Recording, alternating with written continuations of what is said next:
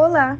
Está começando o programa do periódico científico Ciência Rural, o podcast que busca aproximar o mundo acadêmico da população em geral. Aqui, conversamos com pesquisadores que estão ao redor do mundo e que publicaram seus artigos na nossa revista. Esse é mais um canal de divulgação científica da ciência rural, que vem para ampliar o acesso à informação. Nesse episódio, iremos conversar com Cristiano Barros de Melo, médico veterinário e professor na Universidade de Brasília, junto de Gustavo Machado Jantorno, do Programa de Pós-Graduação em Ciências Animais da Universidade de Brasília, e membro do Centro de Cães de Detecção de Aduana do Brasil, Vitória e Carlos Henrique Xavier, que faz parte da chefia do centro. Ele escreveu o artigo Cães e Detecção de Narcóticos, uma visão geral de animais de alto desempenho. A publicação na Ciência Rural foi em outubro de 2020. A pesquisa tratou de revisar aspectos relacionados à seleção, formação e desempenho dos cães e detecção de narcóticos. Bom, olá Cristiano, seja muito bem-vindo ao nosso programa. Se tu puderes, por favor, começar se apresentando aos nossos ouvintes e falando um pouquinho mais da sua trajetória acadêmica. Olá, obrigado pelo convite, obrigado pela oportunidade. Meu nome é Gustavo Machado Jantorno, eu sou médico veterinário e comecei o trabalho com cães, com adestramento de cães, é, eu me tornei profissional do adestramento de cães em 95, então tem 26 anos que eu trabalho é, com adestramento, né, com treinamento de cães. Eu sempre fui apaixonado pelo trabalho com os cães de todas as esferas, né? Os cães de pastoreio, os cães de guarda, cães para exposições, né? Eu sempre desenvolvi um trabalho é, de multitarefas com os cães. Então eu venho fazendo esse trabalho, como eu disse, há 26 anos. E me, me, minha primeira formação acadêmica foi contabilidade, ciências contábeis. No mesmo ano eu fiz vestibular para mesmo ano que eu me formei em contabilidade, eu fiz vestibular para medicina veterinária e que era a minha real paixão e que eu deveria ter feito antes, né? E vim fazendo em paralelo treinamento de cães e fazendo veterinária com esse trabalho eu, eu, surgiu várias curiosidades, né? Como realmente os cães aprendem, qual é o fundamento, né? Desse treinamento que a gente faz com os cães. Então, depois de formado, eu continuei trabalhando. Eu comecei a me especializar na parte de cães de detecção. Eu comecei a trabalhar para o governo, né? Então eu treinei, eu não sou funcionário público, não sou funcionário do governo, eu sou consultor dos cães de trabalho, de detecção, e eu desenvolvi vários trabalhos aqui. Eu trabalho hoje com a Receita Federal do Brasil, é que eu sou o instrutor né, e o consultor dos cães do Centro Nacional de Cães Farejadores da Receita do Brasil, da Receita Federal do Brasil inteiro, né? Todos os cães da Receita Federal treinam comigo. Eu dei consultoria para o Ministério da Agricultura, para o MAPA, né, o, o projeto de criação do centro deles. E eu treinei vários órgãos de todas as forças aqui no meu estado. Né? Eu sempre estou ajudando o Corpo de Bombeiros, a gente ajudei a desenvolver um trabalho né, de cães de resgate, a Secretaria de Segurança, de Justiça, a própria Polícia Militar, eu fui instrutor há muitos anos atrás, é, a Polícia Rodoviária vem aqui treinar com a gente, e a gente vem fazendo esse trabalho é, no âmbito dos cães de segurança pública. Né? Com esse interesse em especializar, eu entrei no mestrado na UNB e comecei a entender um pouco do que seria a pesquisa, a academia, a parte científica desse trabalho que eu deveria estar agora desenvolvendo. Hoje eu faço doutorado na própria UNB e nós temos muita coisa para pesquisar sobre os cães de trabalho. Essa hoje o meu propósito é me tornar cada vez mais, me tornar de verdade um pesquisador na área de cães de de utilidade pública. Né? Certo. O que seriam exatamente cães de detecção? O que um cão precisa ter para se encaixar nessa modalidade? Bem, cães de detecção são aqueles cães farejadores, né, uma outra forma de chamá-los, que ajudam o ser humano a desenvolver um trabalho é, nas mais diversas áreas, nas, várias, nas mais diversas pesquisas. Né? O mais comum seria o cão farejador, o cão de detecção de droga, mas nós temos cães de explosivo, cães que farejam e detectam até células cancerígenas. Agora, na época da pandemia do Covid, nós estamos vendo, acompanhando aí vários estudos com cães farejando o próprio Covid, né? Conseguindo identificar. E mais uma outra série de coisas, né? O que é mais interessante no, quando a gente pensa o que, que um cão precisa ser para ser um cão de detecção, ele precisa ter algumas características básicas. A primeira é ter uma excelente socialização. Ele tem que ser um animal extremamente sociável. Com isso, ele não pode de forma nenhuma ter alguma reação a pessoas, né, alguma reação agressiva, é uma reação de medo, né? Ele tem que ter muito, ser muito habituado, né? Ele precisa ter uma um, ele tem que ser totalmente seguro nos ambientes, nos mais diversos ambientes, com veículos, é, qualquer coisa que possa chamar a atenção do cão, ele tem que ser muito bem socializado. A outra característica que é muito interessante é que esse animal deve gostar de brincar. Na verdade, o que a gente chama de motivação, a possessividade pelo brinquedo, é que faz tudo acontecer. Então, esse cão, na verdade, é um animal que adora brincar. Então, não existe essa questão de trabalho para o animal. Na verdade, ele está brincando, ele está procurando o brinquedo. É muito comum, antigamente, principalmente, as pessoas falarem sobre: ah, os cães são viciados, os cães é, sofrem, são obrigados a fazer aquilo. Não, isso é totalmente ao contrário do que acontece.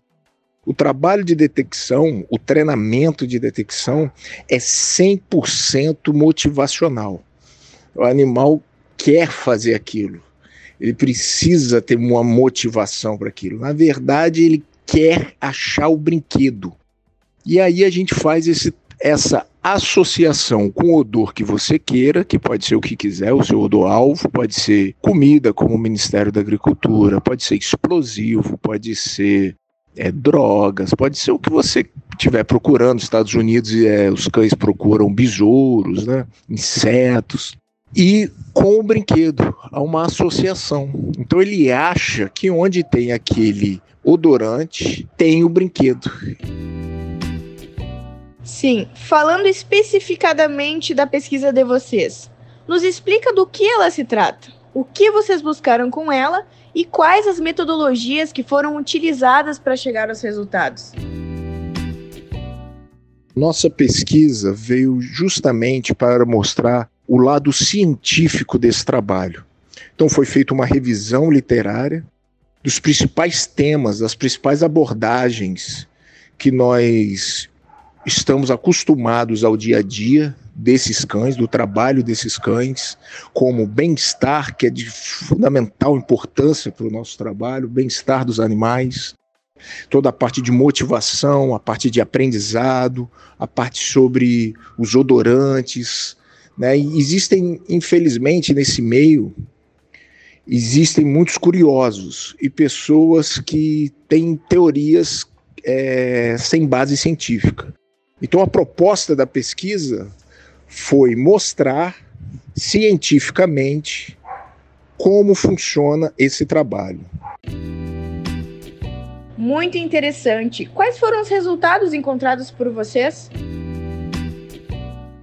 Como foi uma revisão, os principais resultados encontrados foram para validar alguns métodos que nós já usávamos principalmente no Centro Nacional da Receita é, Federal, e aprimorar outros é, que nós acabamos desenvolvendo, principalmente a parte de bem-estar dos animais.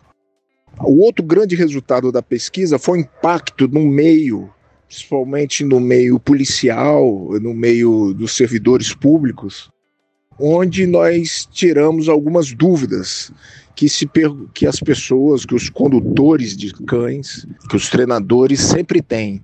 Então a pesquisa veio para dar é, esse feedback, essa resposta né, para as dúvidas comuns da maioria dos treinadores de cães. Certo. Como o nosso programa de divulgação científica tem como objetivo aproximar o mundo acadêmico da população em geral, nós estamos sempre tentando explicar aos ouvintes como esses assuntos dialogam com as nossas vidas. Tu poderia falar um pouquinho mais sobre isso? Como essa pesquisa de vocês impacta a sociedade? É importante salientar que o Brasil é a maior rota de droga do mundo. Então, é, os cães farejadores são peças, os cães de detecção são peças fundamentais no auxílio dos órgãos governamentais para combater é, o tráfico. Só que, essa, só que essa ferramenta de alta capacidade, de alta eficiência, ela é, acima de tudo, um animal. E esse animal tem várias particularidades. É importante o estudo científico para demonstrar que esses animais não passam por sofrimento, não são forçados a fazerem nada. Na verdade, existem promotores de bem-estar que são avaliados, os níveis de cortisol, os níveis hormonais, que você vê que esse animal gosta de trabalhar. Ele gosta de estar ali, né? Esse trabalho, como eu disse, é uma verdadeira brincadeira para esses animais. A segunda coisa que acontece com a pesquisa, com o trabalho com os animais e a sociedade é que o cão é uma excelente forma, uma excelente oportunidade da população é, olhar esse trabalho do governo de uma forma mais amorosa, de uma forma mais é, carinhosa. Os cães naturalmente atraem os olhares das pessoas, atraem é, o gosto. A população brasileira adora o mercado pet, né? Os pets. Então as pessoas gostam de saber, gostam de ver os cães em ação, gosta, gostam de ver os cães. Mas nós precisamos passar que aqueles cães estão em excelentes qualidades e têm uma excelente qualidade de vida. Ele tem uma excelente qualidade de vida na alimentação, na lida diária, no seu bem-estar é, físico e psicológico. Então a ciência vem demonstrar para para a população, para a sociedade, o que está sendo feito e principalmente também como deve ser feito de uma forma correta, de uma forma humana né? E dando até oportunidade de, de da, da, população ou de outras pessoas aprenderem o que não se deve fazer. Né? Para finalizarmos a nossa conversa, gostaria de saber se a pesquisa seguirá daqui para frente com outros enfoques, talvez. Sim, a pesquisa continua. Eu já estou trabalhando num novo projeto nós vamos demonstrar a eficiência desses cães em relação a outras ferramentas de trabalho, de fiscalização. Surgiu um grupo de pesquisa, né, junto com o CNPq, o a UNB com o curso de Ciências Animais promoveu um grupo, né, outros alunos de doutorado, de mestrado, nós nos unimos e estamos criando novos artigos, novas pesquisas, sempre com a intenção de melhorar é, a qualidade de vida e o trabalho dos cães de detecção e melhorar principalmente o retorno que esses animais e o que os veterinários, biólogos, trabalhando juntos, para que a gente possa ter uma melhor qualidade de vida, não só dos animais, mas também da sociedade. Tá certo. Bom, muito obrigada, Cristiano Demelo, por nos conceder essa entrevista e esclarecer tantos pontos importantes aos nossos ouvintes. Nesse episódio do podcast Ciência Rural, pudemos conhecer a pesquisa Cães de Detecção de Narcóticos, uma visão geral de animais de alto desempenho. Ela foi publicada em outubro de 2020 na Ciência Rural. Se você quiser acessar mais episódios do nosso programa, Acesse Ciência Rural no Spotify e fique ligado nas nossas redes sociais. Ciência Rural no Facebook e arroba Ciência Rural no Twitter e no Instagram.